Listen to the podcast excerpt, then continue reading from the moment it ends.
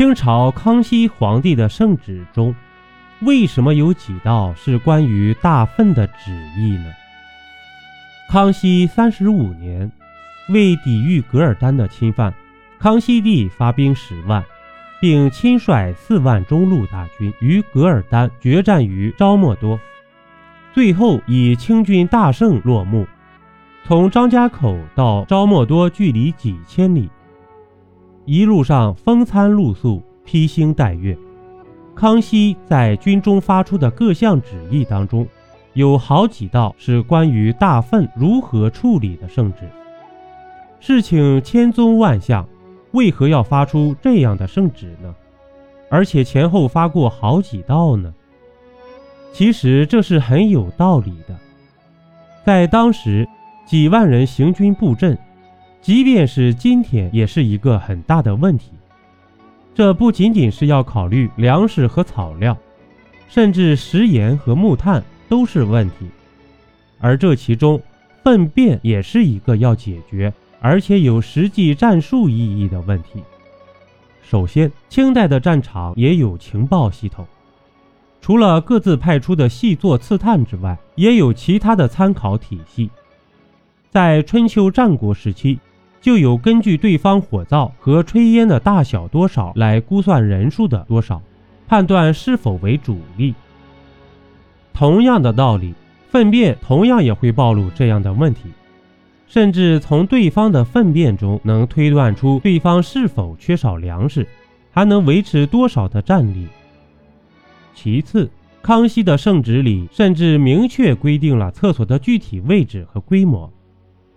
早在三国时期，古人就知道排泄物管理不好会带来各种疾病。为此，诸葛亮和李靖以及戚继光都有关于厕所营建的具体论述。康熙在圣旨里要求，营盘扎好之后要分为三队，分别是挖井、起灶和决厕。具体的规模是每四十人共用一个厕所，其实就是一个大长沟，把挖出的泥土堆放旁边，用来随时掩埋。以防止异味。如果有水源的话，就无需挖井。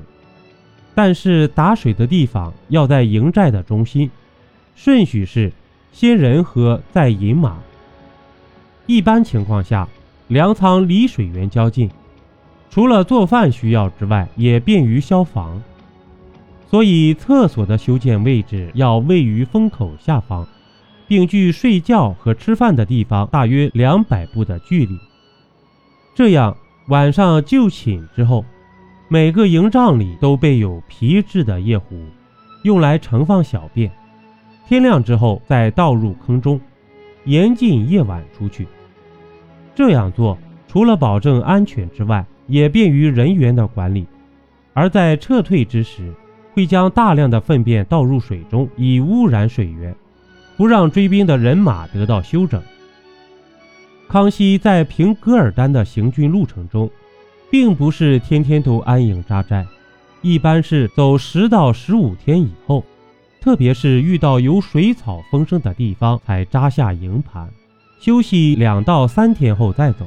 在平时也是合衣而睡，其实是挺辛苦的。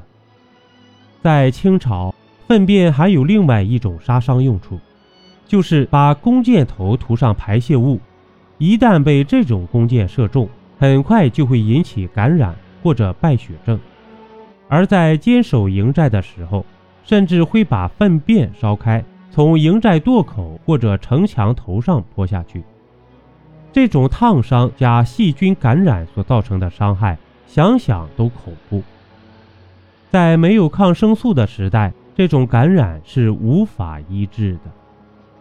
了解到这些之后，就理解康熙皇帝贵为天子，为何在行军的百忙之中会发出好几道关于粪便的圣旨了。欢迎您收听由主播像素星座演播的免费有声小说《中国民间故事》。本集播讲完毕，点个关注，订阅一下哦，下集我们不见不散。